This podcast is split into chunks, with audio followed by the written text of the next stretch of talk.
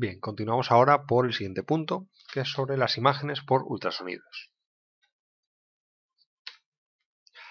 Los avances tecnológicos con ultrasonidos, a partir de ahora los llamaremos como US, comenzaron a desarrollarse seriamente en los años 50, a, la, raíz de las investigaciones militares de la Segunda Guerra Mundial con el sonar. Su aplicación para fines pacíficos, como la medicina, supuso la aparición de sistemas de diagnóstico muy versátiles, baratos y portátiles.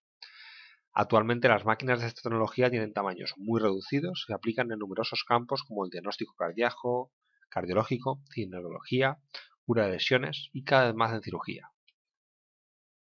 Las frecuencias de las ondas acústicas de los ultrasonidos serían por encima de 20 kHz, es decir, sobre el espectro doble, y a menor frecuencia, mayor alcance. Esto sería la aplicación del sonar. Pero en medicina, estas, estas frecuencias van desde 1 hasta 20 MHz.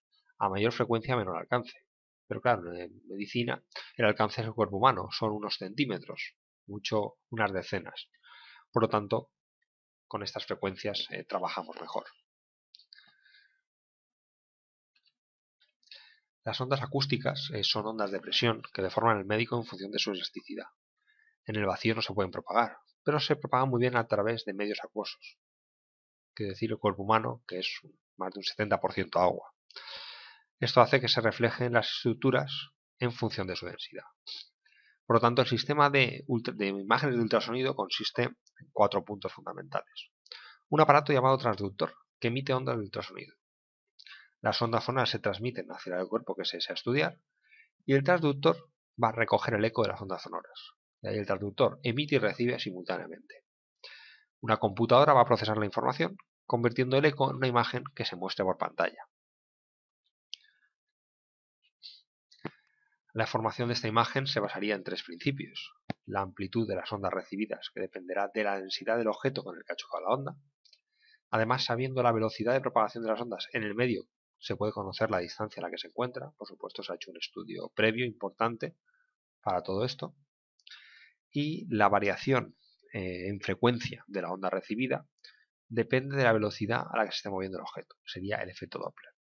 Para casos en los que queramos observar algo que está moviendo, por ejemplo, corazón o un feto que se pueda estar moviendo.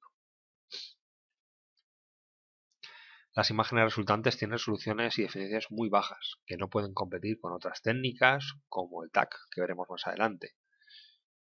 Pero tienen las ventajas de aportar eh, información funcional, cosa que no se puede hacer con el TAC. Es decir, se puede hacer en tiempo real y estar viendo el movimiento de lo que está pasando en ese tiempo real.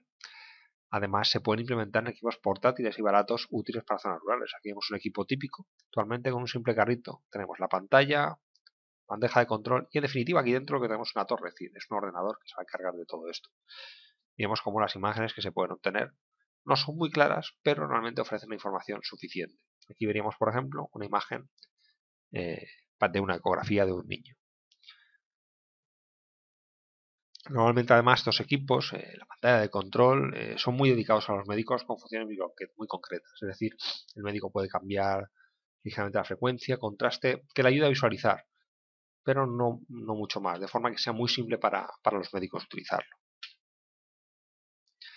La técnica de ultrasonidos también se utiliza en el campo de la radiología intervencionalista, para la destrucción de cálculos de riñón, vesícula o vejiga, para disolver calcificaciones en casos de tendinitis muscular, o mediante técnicas como el IFU, que es el High Intensity Focus Ultrasound, que esto en todo caso lo veremos más adelante, pero es esta radiología intervencionalista como he comentado, eh, bueno, pues utilizando esta alta intensidad podemos, por ejemplo, quemar tejidos.